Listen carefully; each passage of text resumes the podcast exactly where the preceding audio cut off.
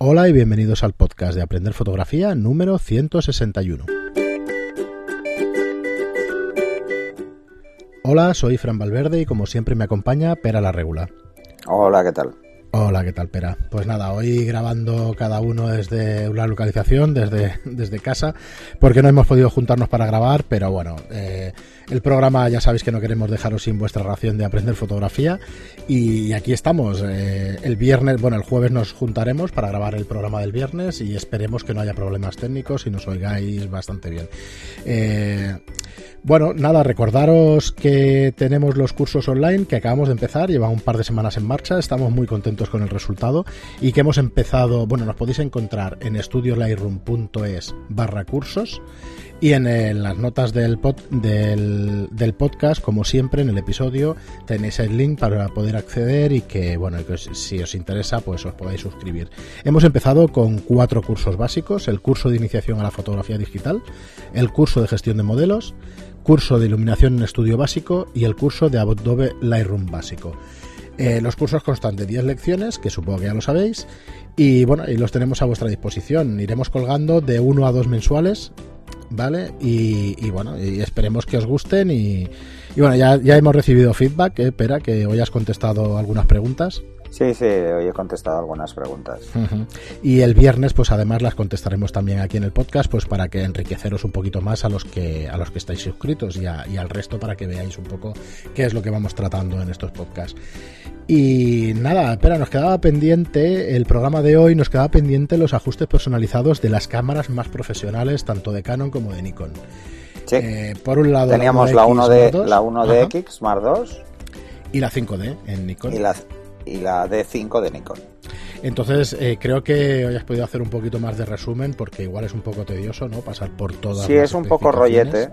De todas formas, hay que decir, hay que adelantaros a todos que las funciones personalizadas, tanto de Canon como de Nikon, eh, algunas coinciden, pero poco tienen que ver en general. Ajá. Así que mm, vamos a hacer un repaso, sobre todo de las que son diferentes a otros modelos. Vale porque eh, veréis, si veis el manual os daréis cuenta de que realmente hay muchísimas funciones que son las mismas. Es, por ejemplo, el hecho de el nivel de exposición, de hacerlo a tercios, a pasos o a medios. Eso está en las dos, eso no es un problema. Así que vamos a ir directamente a cuáles son los ajustes que las hacen precisamente ligeramente diferentes. No solo entre Canon y Nikon, sino entre sus modelos predecesores. Vale. ¿Vale? Eh, por ejemplo, vamos a empezar con, Canon. Haremos el repaso de los dos, pero como no he conseguido hacer un enlace exacto, tendría que estar saltando en el manual de un lado a otro. No, no hay problema. si quieres haremos un repaso primero de la Canon y luego de la Nikon en el mismo programa, así quedará bastante claro. Eh, hay una función que hay que tener muy clara, que es el, la cancela en Canon, en la 1 de Xmar 2, que es la cancelación del, de la horquilla automático. Eh, lo comentamos en el anterior modelo porque ya estaba en la 5D, ¿vale? Esto hay que tenerlo claro, sobre todo porque hay unas cosas en el ahorquillado que pueden cambiar. Sobre todo lo que es el número de, disparos en el ahorquillado. Vamos a ello. Mm, o sea, podemos escoger entre 3, 2, 5 y 7. Y un rango de ahorquillado de lo que queramos, entre un tercio y más de un paso. Luego eh, la vinculación del punto a F en función de la medición. Esto solo lo tienen las series de, la serie 1 de Canon, que es que, por ejemplo, puedo decirle si el punto de medición puntual, o sea, la zona de medición puntual, está solo en la zona central como en el resto de cámaras, o puede estar asociada a un punto AF. Ajá. ¿Vale? Esto, esto está en la serie 1 y en otros modelos no está. Sí. Otra de las cosas son el desplazamiento de seguridad. Existe igual en otros modelos, como en la 5D Mark III y Mark IV, pero aquí es, bueno, es ligeramente diferente. Podemos hacer dos configuraciones básicas, una que es AVTV y otra que es ajustarlo según ISO. ¿Eso qué quiere decir? Que si, por ejemplo, nos falta obturación en un modo TV, eh, pues simplemente lo compensará con ISO. Y si lo hacemos en AV, pues también. Y en el caso de TVAV lo hace él internamente cambiando los valores para que siempre tengamos una obturación más o menos aceptable. Pero claro, eh, en, ese modo, en ese modo tenemos una limitación asociada a que, bueno, si estamos en AV o TV, pues eh, al final uno de los dos nos va a fallar. Y si no le hemos dado sensibilidad ISO, no va a poder incrementar nada. Ley de reciprocidad. Sí. Luego, es interesante esto, poniendo un límite y eso es bastante interesante. Sí, es interesante sobre todo porque, bueno, si nos encontramos en situaciones muy cambiantes de luz puede ser muy mm. útil. Y estamos acostumbrados sobre todo a no trabajar en manual o porque sencillamente en manual estaríamos dando demasiados pasos de distancia entre una zona con más luz o menos luz. Eh, imaginaros una situación, estáis haciendo pues un deporte, fotos de deportes, igual estáis apuntando en dirección al sol que en contra. Ahí pueden haber muchísimos pasos de distancia. Entonces, ponerlo en ISO puede ser muy interesante. Hay que hacer una medición previa para ver cuánto es el rango, para que no se dispare de forma extrema, pero bueno, os puede, os puede ayudar muchísimo. Luego está un parámetro que es nuevo en la serie 1 de X, que no estaba en la 1 de S, que es misma exposición para nueva apertura. Quiere decir que cada vez que yo cambie la apertura, él va a buscar por ley de reciprocidad cuál cuadra. Pero en manual. Ojo, no en AVTV que ya lo hace de forma automática, sino en manual. No va a tener en cuenta la medición, sino que va a tener en cuenta lo que yo he puesto. Esto sí que no está en ninguna otra. ¿Eh? Esto sí que no está en ningún otro modelo. No, no, en ningún otro modelo. Aquí, por ejemplo, además puede hacerlo si cambiamos el objetivo. Imaginaros, tenemos un objetivo 2.8 y hemos puesto una medición, bueno, una exposición, no una medición, una exposición, hemos puesto igual, eh, es 2.8 y hemos puesto 2.8, 200 eh, de obturación. Pues imaginaros que cambiamos de objetivo y ponemos un objetivo que no es 2.8, que es F4. Pues él automáticamente subirá un paso de ISO si hemos eh, asignado el ISO para compensarlo. Con lo que no tenemos ni que pensar. O sea, podemos estar cambiando objetivos y seguir disparando sin volver a, variar nada. Algo que me parece fantástico. Simplemente fantástico. ¿Vale? Él lo que haría es subir a ISO 200 para compensar que tenemos un paso menos de apertura. Luego también lo podemos poner no solo en ISO, sino en obturación también. Si, por ejemplo, no llega, eh, bajaría a 100 para compensar ese paso que perdemos por el objetivo. También puede ser al poner un multiplicador. Imaginaros que ponemos un multiplicador y resulta que perdemos un paso. Pues también lo haría. Los multiplicadores, el 1, 4 y el 2, que era un paso el cada 1, 4 es un paso y, el 2 son dos. Son dos pasos. Ajá. Dos pasos. Sí, no lo recordaba ya, pero Sabía que eh. perdía luminosidad, pero no sabía cuánto. Sí, entonces, claro, es muy interesante que si lo pues montamos o lo desmontamos, lo haga él solo. Y no tenemos ni que pensar. De todas formas, cualquier fotógrafo que lleve un poco de tiempo lo va a hacer de forma automática, pero sí, pero ojo, nos ahorra tener que pensar y que se nos olvide en un momento porque estamos muy liados, se nos olvide. Así que es francamente muy interesante. ¿Vale? Muy bien. El, siguiente es eh, limitar los modos de disparo. Esto solo lo tiene la serie 1 porque no hay rueda de selección de modo. En todas las cámaras hay una rueda de selección, que es para poner P, AV, TV. En la serie 1, desde hace mucho tiempo, desde que apareció la, la primera serie 1, no hay rueda. Al no haber rueda, se hace por menú interno. Yo le digo qué programas son seleccionables desde el botón de selección de programa, que es un botón y le das con la rueda y vas cambiando. Así que le puedo decir, oye, mira, yo nunca disparo en AV en TV, ni, ni utilizo nunca los modos C1, C2, C3, sino que disparo siempre en manual, eh, que no me aparezcan el resto. Pues no te aparecen. O, por ejemplo, quiero que me aparezca AV y manual y no quiero que me aparezca el resto. O quiero que me aparezca solo manual y los modos customizables, que es el 1, el 2 y el 3. Bueno, pues es una forma de no darle muchos golpes a la rueda cada vez que quiero cambiar de modo. Sí, sí. Puedo eliminar, descartar de las opciones todos aquellos que no utilice.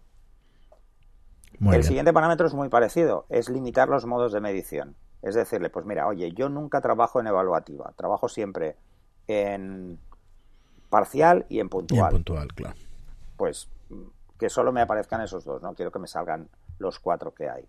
Estas cositas que estás diciendo, bueno, ahorro de batería tampoco tendrá, ¿no? Porque tú cuando cambias de medición no, directamente... Es simplemente ergonomía, es no perder tiempo en cosas que no, no necesito. Luego además tienes un parámetro asociado que es la función 3 dentro de lo que es eh, los valores de exposición, que es decirle cuál es mi método de medición manual predeterminado. O sea, cada vez que vaya manual, por defecto, se ponga el que yo quiero. Por ejemplo, puntual. Esto es muy útil. Es muy útil porque si yo cambio de programa y, por ejemplo, en, voy a disparar en P, porque se me ocurre, eh, pensar que además la serie 1 no tiene el cuadradito verde, o sea, el totalmente automático no existe. Eh, yo, por ejemplo, voy a trabajar en, estoy trabajando en, en, evaluativo porque estoy con Flash y como el Flash va solo a ver evaluativo, pues mejor que ya también lo tenga la cámara, todo lo demás, ¿vale? Y de golpe paso a manual pues automáticamente va a ir a puntual. Vale, Luego, ajustar la gama de obturación para los modos manual y TV. Yo puedo especificar eh, pues cuál es eh, la obturación máxima. Pues puedo ajustar entre un 8000 y, y 15 segundos. O puedo la más baja, entre 30 segundos y 1.4000. Puedo hacer dos rangos. Es simplemente para que no demos tampoco tanta vuelta, lleguemos al límite más rápido, ¿no? Bueno, esto puede ser ergonomía, Pero sobre todo en TV decir, oye, por mucho que tú veas que aquí hay mucha luz, no le des nunca a 1.8000. ¿Vale? Prefiero, prefiero que me restes un paso de ISO.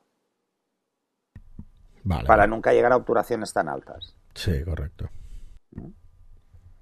O ajustar la gama de aperturas. O sea, no me dejes nunca disparar a F22.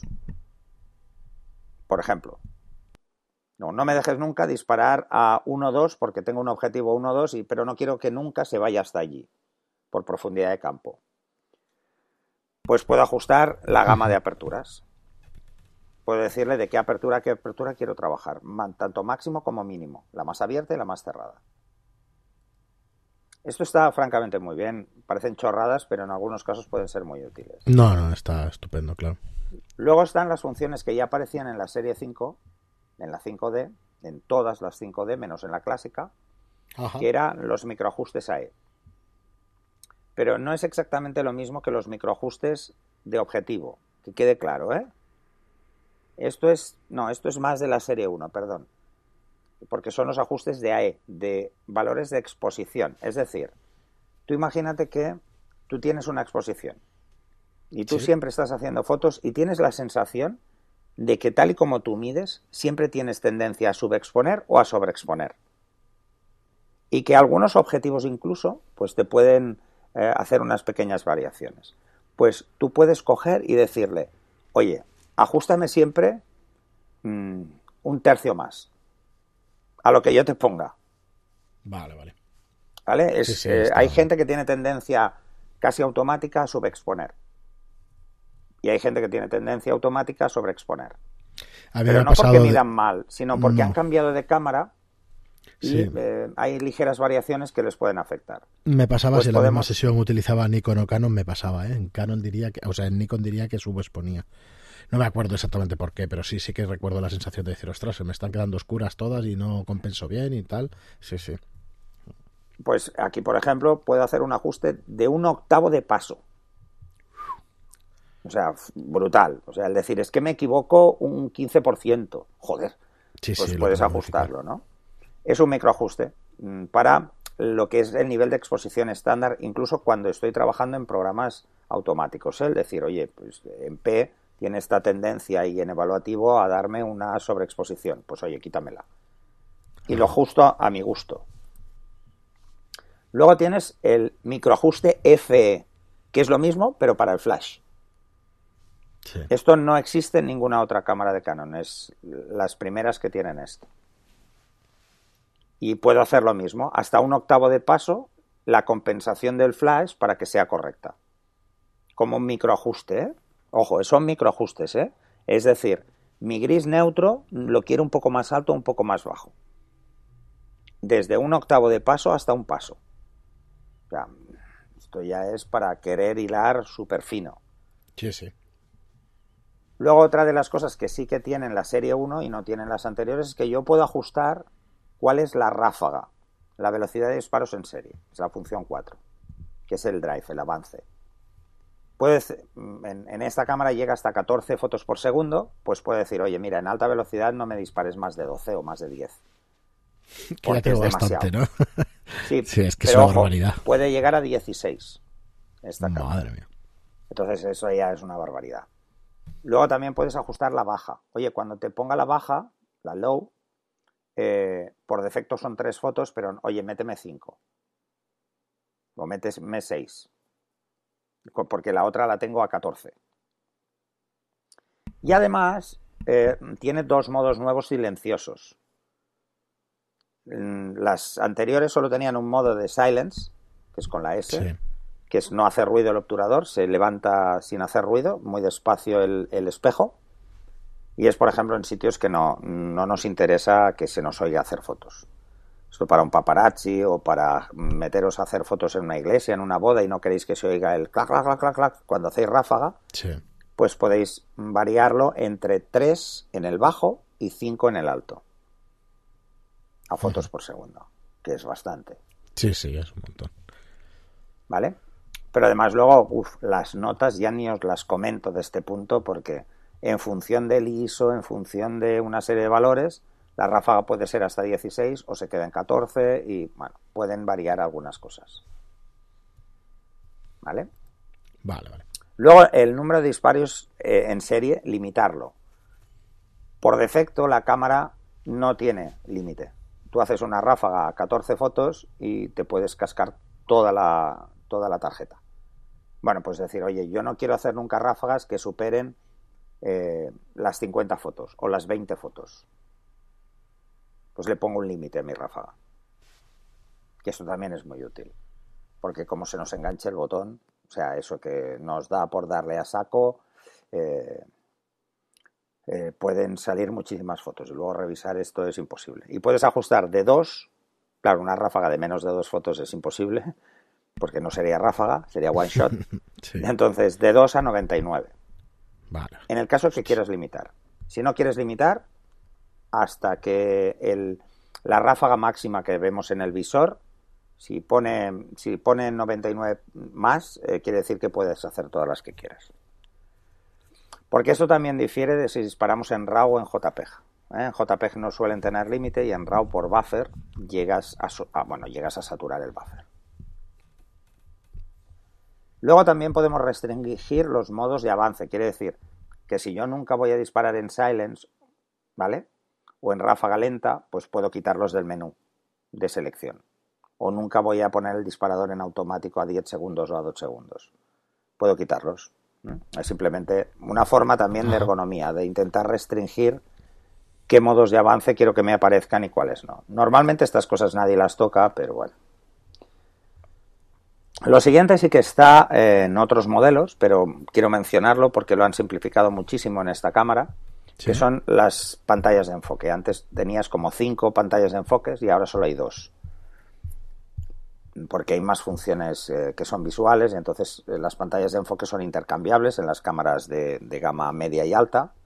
Entonces aquí debemos escogerlo para que precisamente temas de medición no fallen Vale, y vale. te deja escoger entre la estándar y las pantallas LaserMate, que son las que llevan mm, tramas y cosas así. Ujú. Sí, esto yo los había visto en el Hasselblad, era famoso que, que había pantallas de enfoque distintas y que se cambiaban fácilmente y eso. Es una cámara más, Sí, más sí, fácil sí. de desmontar. Bueno, hay que hacerlo con una pinza, es un proceso delicado, pero es relativamente sencillo de hacer. Además, cuando os compráis la, la pantalla de enfoque ya os vienen las instrucciones, o sea que es bastante fácil, ¿no? Luego hay otro parámetro que es el LCD cuando haces un disparo en bulb. Es que lo quites para que no haya nada de luz. Imaginaros que queréis hacer una Ah, larga exposición y la luz del, del LCD os podría entrar. O porque estáis justo detrás, o porque vais muy Sí, blancos y rebota la luz, o lo que sea. Y en el visor, Pera, ¿no tiene un- una pestañita para poderla cerrar? Para que no Eh, una cosa es el tampoco? visor y otra es el LCD. Claro, por eso. Para el visor sí que tienes un- una pestaña que la bajas y la cierras. Vale. Ajá. Igual que las. Pero eso lo tiene desde la serie alta 1. Desde la serie 1 está en todas. Vale, vale. Eh, la o sea, todas las de la serie 1 lo tienen y la 5D lo que tienes en la correa, una goma para Vale. quitas el visor y pones la goma. sí. Para el que quiera hacer exposiciones en bulb muy largas. Luego también hay información del disparo durante la exposición, ¿eh? también puedes desactivarla. ¿eh? Eh, luego hay otra cosa que tienen todas las de la serie 1, que es eh, grabación. Yo puedo en una fotografía grabar, grabar una nota de voz. Sí, esto también lo recuerdo de las Nikon. ¿vale? Que es muy interesante porque puedes coger y decir, imagínate que estás haciendo prensa, es un personaje famoso, tú no te vas a acordar del nombre, Sí, sí. por lo, que sea, no lo conoces, otro lo dice, pues tú te lo grabas y así seguro que no, que sabes quién es. Sí, seguro que no fallas. Sí, o simplemente cuando haces una sesión hay varios modelos, pues en cada modelo, pues en la primera foto de cada modelo dices el nombre y así te acuerdas de cómo se llama cada una. Luego son advertencias en el visor. Esto es totalmente nuevo. Tú puedes decir, oye, avísame cuando tengo el ajuste en monocromo. O avísame cuando, o sea, dime que tengo un ajuste eh, cambiado, que no es el estándar. O cuando he hecho una corrección en el balance de blancos. Porque si no me voy a corrección no veo que la he hecho. Pues mm, quiero que me avises en el visor. Oye, sácame un signo de admiración para decirme que eh, tengo algo cambiado. Que luego te vuelves loco para saber qué es Sí. o no hay tantos valores. Porque. No, solo hay cuatro valores posibles, Vale. que es eh, ajuste monocromo, corrección eh, de balance de blancos, si has variado la calidad de imagen con un toque, porque hay una función directa para cambiar a JPEG, por ejemplo, o cosas así, o si has hecho, si lo tienes en medición puntual mm, y no quieres que sea puntual. De todas formas, como la medición la ves, ya te das cuenta enseguida, ojo, que esto no lo tenías por defecto. Vale. Y solo te avisa de las cosas que no, es- no has definido tú por defecto. ¿Vale? Luego, el cambio bien. de dirección del dial, que esto es muy curioso, esto es para los de Nikon Canon y los de Canon Nikon. Sí, ya lo comentaste Esto en lo tienen programa. un claro. montón de modelos. Eh, Luego, el bloqueo de la función múltiple, esto es un parámetro imprescindible, que es decir, oye, cuando yo pongo en lock la cámara, Sí. ¿Qué me dejas mover? ¿El dial principal, el dial rápido o el multicontrolador? ¿Sabes? O sea, yo puedo cambiar la obturación, o puedo cambiar la apertura, o puedo cambiar el punto de enfoque, pero, pero mm, depende de lo que tenga asociado, por ejemplo, en el multicontrolador, que es como un joystick. Sí, sí, sí. Pues decirme, oye, bloqueame, pero ¿qué me vas a bloquear? Lo puedes escoger en la serie 1, en, el- en la 1DS, Mark III, por ejemplo, solo bloquea lo que es el dial eh, de control rápido, el central, que es el fácil tocarlo con la nariz o con un dedo accidentalmente. Pero aquí podemos escoger. Vale. Eh, bueno, tenemos además, no solo podemos grabar voces, sino notas, sino que también podemos bloquear la foto o clasificarla con estrellas. Además es curioso porque estas estrellas acaban en Lightroom. Están en el Lexif. Ah, o sea que el metadata te lo guarda. Sí, si tú dices, mira, esta foto ya me la marco ahora con cinco estrellas y así la tengo clasificada. Y Y mira, bueno, esta la es de la cinco buena. estrellas la tienes más clara siempre. ¿eh? Sí, pero por Pero ejemplo, sí, sí. ese, imagínate que, que estás tú dudando, y quieres eso me utilizar las útil. estrellas para saber que una foto alguien te la ha pedido que la envíes. Claro. Sí o sí, pues te lo marcas. Ajá. También puedes bloquear para evitar borrar una fotografía. Sí. Bueno, luego está lo de añadir no sé- información de recorte. Dime. Que no sé si te queda mucho por eso, que llevamos 23 minutos y, No, no, y nos no, falta no, la no. Nikon. no, vale, porque vale. en Nikon son más Es que cortos, ¿eh? Es que, Las funciones ostras, personalizadas están muy repartidas en muchos menús. Las que realmente son configuraciones pre- eh, personalizadas difieren muy poco de, del model, de modelos que de ya los hemos modelos tratado. anteriores. Vale, vale. Pero en la 1 de Xmar 2 han hecho muchísimos cambios, una barbaridad. Pero Yo no, montón, ¿eh? no era Sí, sí. consciente de cuántos y han hecho much- muchísimos. Por ejemplo, otra cosa que es mucho de la serie 1 es el retardo del disparo. Sí, hostia, Normalmente, eso está muy bien también, ¿eh? eh, esto, a ver, esto hay que entender para qué sirve. ¿eh? El retardo del disparo, el estándar, es que va a tardar 0,055 de segundo mínimo en disparar. Sí. ¿Vale? Pero yo puedo hacer lo que sea más corto y que sea de 0,036. Es, olvida el estabilizador, quiero disparar por, de entrada, Sí, me da sí, igual todas las tareas que quieras hacer por medio, no las quiero. quiero que dispares, ante todo que dispares. Y eso es lo que va a pasar. ¿eh? Puedo hacer un, retardo eh, más corto. Pero ojo, depende de las funciones, condiciones de disparo, tipo de objetivo, apertura, etcétera. ¿eh? Ajá. Luego puedes escoger la calidad de audio de las notas de audio. Puedes hacer desde 8 kHz hasta 48 kHz. O sea, Eso ya me parece exagerado. Una grabación de, móvil a una grabación de, de CD, prácticamente. y luego, ¿qué quieres hacer con el borrado predeterminado? O sea, cuando tú le das a borrar, ¿qué quieres que haga? Si borrar y pedir confirmación o borrar directamente. Esto es muy útil, porque si no, si quieres borrar muchas fotos, te puedes pasar un buen rato, borrar, confirmar, borrar, confirmar, borrar, confirmar. esto Al final, en la Nikon y yo le no, coges... que no se podía cambiar, pero claro. Eh, bueno, pues es que no se podía cambiar en ninguna en ninguna Canon hasta esta. O sea, es nuevo. Vale, vale, es que Nikon es papelera, papelera, papelera, papelera, papelera. Y luego hay una serie de objetivos nuevos, como la F4028 STM, que es nuevo, eh, que es un objetivo retráctil tiene un mecanismo de, retracción. O sea, se plega. ¿Vale? Que es nuevo. Yo no sabía ni que existía. y resulta que, claro, está pensado para esta cámara y puedes decir que lo retracte o que no. Una barbaridad. O sea, nos está yendo la pinza. Y luego hay otra cosa que es muy clásica de la serie 1, que es el añadir información IPTC, que es información eh, de la foto pues del International Press Telecommunication Council y ya está, es activo o no activo. y ya está, o sea, hasta pues aquí tienes las de la las de la, 1 de X, que hay muchísimas, ¿vale? Ahora nos vamos a la D5 de Nikon y vamos a buscar pues en cuáles difiere, ¿no? En lo que es eh, selecciones de autofoco y tal, mm, la verdad es que hay pocos cambios. Seguramente los cambios son más profundos y no aparecen en el manual.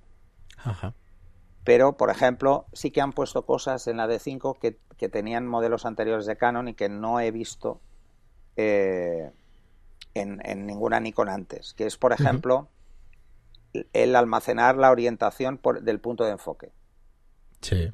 Cuando giras la cámara pues ahora puedes decir que lo haga. Ah, pues eh, que el punto de enfoque en horizontal y en vertical sean diferentes por defecto. O sea, que se acuerde de cuál es el último.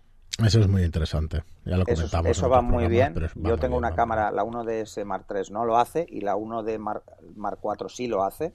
Y es muy. lo echas de menos, ¿eh? Lo echo de menos, eh, pero claro, una es más estudio y la otra es más deportes. Es, fácil que estés girando la cámara muchas más veces que, que una 1DS. Eh, luego la limitación de zonas de puntos AF, que es el parámetro A9, que es, bueno, puedes escoger desde único, 9, 25, 72 y 153 puntos AF. Me parece una barbaridad. Y luego hay un parámetro nuevo que es la detección de rostros 3D. esa es la que no estamos muy convencidos, ¿no? Mm, yo claro, dices 3D, es lo que decías, ¿no? Que muchas veces se confundía con un póster o con o con alguna otra cosa. Igual en 3D, pues no se confunde tanto, no lo sé. No lo sé, pero bueno, yo realmente me parecen cosas ya, pues todo lo que sea que piense la cámara por mí, a mí me preocupa.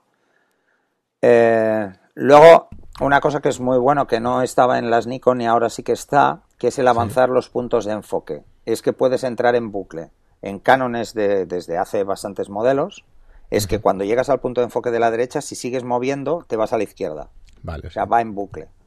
Pues puedes hacerlo en bucle o sin bucle. Luego puedes cambiar también el brillo del punto de enfoque. Que esto no estaba y ahora veo que también está en Nikon. O no, yo, yo no lo he visto ¿eh? en otras. Eh, y esto solo es, solo es posible en la serie 1 de Canon. Pues ahora en la serie D, pues en la D5 también es, es posible. Eh, la medición de exposición es exactamente igual los incrementos, aquello que decíamos de un paso, medio paso, un tercio. Luego también tenemos el, lo que es la compensación de exposición fácil, que esto es simplemente si está activo o no, es girando el dial sin pulsar el botón de confirmar, de voy a cambiar la compensación.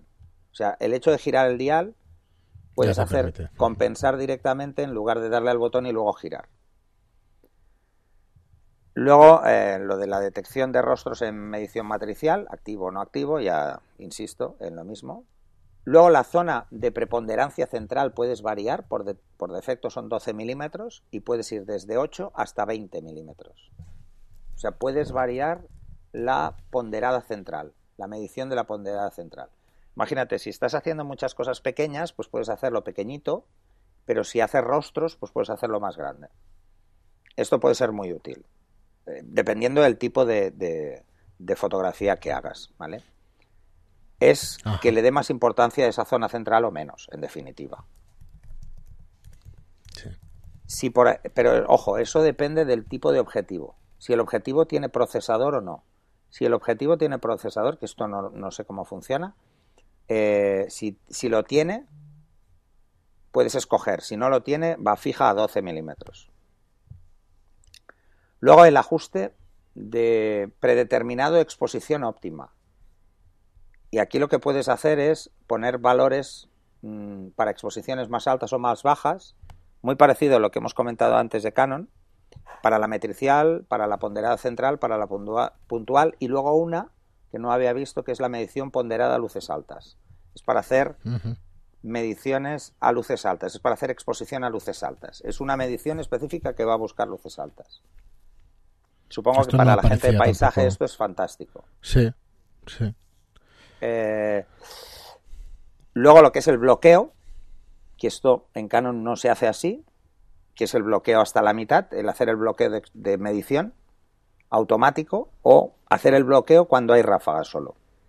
Que eso también me parece útil, ¿no? O sea, yo bloqueo, voy a hacer ráfaga y por mucho que varíe ligeramente el encuadre, estoy en TV, no quiero que cambie. Ajá. Pues lo bloquea cuando está en ráfaga. Le puedo decir, oye, cuando estés en ráfaga, bloqueame la medición, no quiero que me la cambies. en programas semiautomáticos como AV y TV. Sí, sí Luego puedes variar, sí, es súper interesante. Luego puedes variar el temporizador de espera. ¿Cuánto tiempo la cámara seguirá midiendo aunque no haga foto? Esto sí ahorra batería. Sí, por defecto son 6 segundos, y puedes ir de 4 a sin límite. O sea, esto yo os diría que lo pusierais a 4.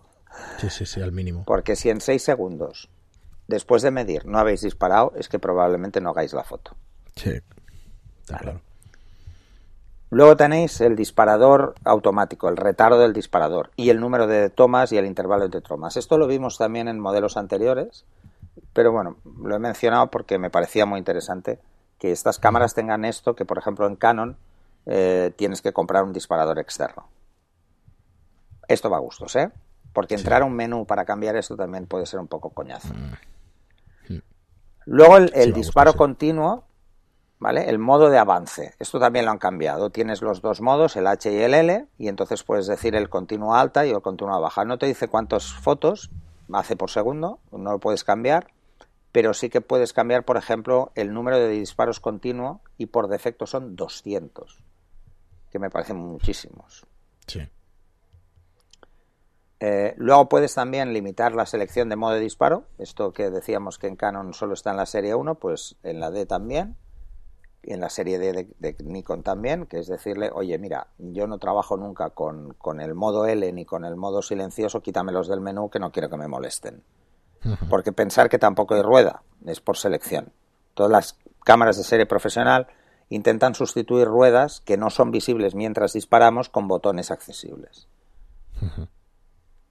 Eh, el retardo de la exposición, puedes hacerlo también, pero es diferente, ¿vale? Eh, luego puedes, eh, tienes lo que es la obturación eléctrica de cortinilla delantera, que es el obturador electrónico. Mm, tienes dos tipos de obturador, el electrónico y el, y el, y el normal. Mm, es, simplemente es para eliminar que las fotos queden movidas cuando hacemos una exposición lenta simplemente pasamos de manual a electrónico, entonces no hay vibración por el desplazamiento. Lo que hace es levantarlo antes, pero no le da mm, sensibilidad, por decirlo de alguna forma, al, al sensor hasta que no hasta que no va a hacer la foto. Bueno, variar la visualizar cuadrícula. Esto, por ejemplo, en Canon la cuadrícula eh, es la pantalla de enfoque, tienes que cambiarla físicamente y aquí no, aquí es la activas o la desactivas porque es una retroiluminación que hace en el visor. Como lo de los aviones, ¿sabes? En los paneles de, los aviones. Luego está el ahorquillado de flash, que le puedes decir cuál es la velocidad de sincronización del flash en caso de ahorquillado. Y vas desde 1.60 a 1.250 que por defecto es 1.250. ¿eh? Es la sincronización con flash. Imaginaros que tenéis un flash, esto no lo tiene Canon y me parece curioso, tenéis un flash que no sincroniza bien cuando disparáis a 1.200 o a 1.250. Y resulta que sincroniza bien a 1.125 por un problema de radio, por lo que sea. Pues le podéis decir directamente, oye, a 125. Pensar que los flashes antiguos sincronizaban a 1.30, 1.60 Mm, entonces, eh, bueno, pues un poco por eso, ¿no? Sí, sí, sí. Luego la velocidad de obturación de flash, para cuando hacéis bajas velocidades de obturación. Y va desde 60 hasta 30 segundos. Para los modos P. Para el modo P y el modo A. Eh, la compensación de la exposición del flash. Este es otro parámetro interesante. Dice, para fotograma completo o para fondo hace una compensación del flash teniendo en cuenta la medición matricial para que el fondo se vea lo mejor posible o para que el primer plano se vea lo mejor posible. Tenéis tres opciones, dos opciones, perdón. Una que lo haga directamente con la exposición y la otra que lo haga con el ISO. Oye, yo quiero que el fondo, el sujeto y el fondo queden bien. Pues si ve que no van a quedar bien con flash, precisamente porque estás muy cerca, lo que hará es subir el ISO para captar más luz de fondo y darle menos flash al primer plano. Esto es muy chulo. Esto quiero probarlo, porque esto solventa otra serie de, de problemáticas que hay eh, a la hora de utilizar el flash. ¿Vale? Luego el flash de modelado. Si quieres que tengas luz de flash de modelado al, pulsar el el botón PV. Esto en Canon es el botón de, profundidad de campo. Cuando le das, hace la luz de modelado del flash. Luego el orden de, ahorquillado. Esto no se podía cambiar o no lo he visto en otros modelos y en Canon, en, la serie 1 se puede cambiar y en otros no, estoy seguro. Que es simplemente decirle, pues, eh, si quieres que sea menos 1, 0 más 1 o por defecto que es 0 menos 1 más 1. Sí. Bueno, esto es que hayas puesto de ahorquillado. personales. Te acostumbras a una cosa. Sí, absolutamente. Y luego los controles personalizados que hay un montón, que no, no voy ni, a, ni a mencionar porque son una serie de botones y tal, pero que ya no estamos entrando en funciones de, de control, ¿vale? Así como cosas destacables ya no hay más, o sea, el resto pensar que los menús de configuración son muy diferentes en Canon y en Nikon. Eh, Nikon opta por hacer cosas en menú, Canon opta por asociar botones y ahora Nikon empieza a asociar botones. Por eso hay un apartado totalmente nuevo que es variar los botones de función 1, función 2, función 3.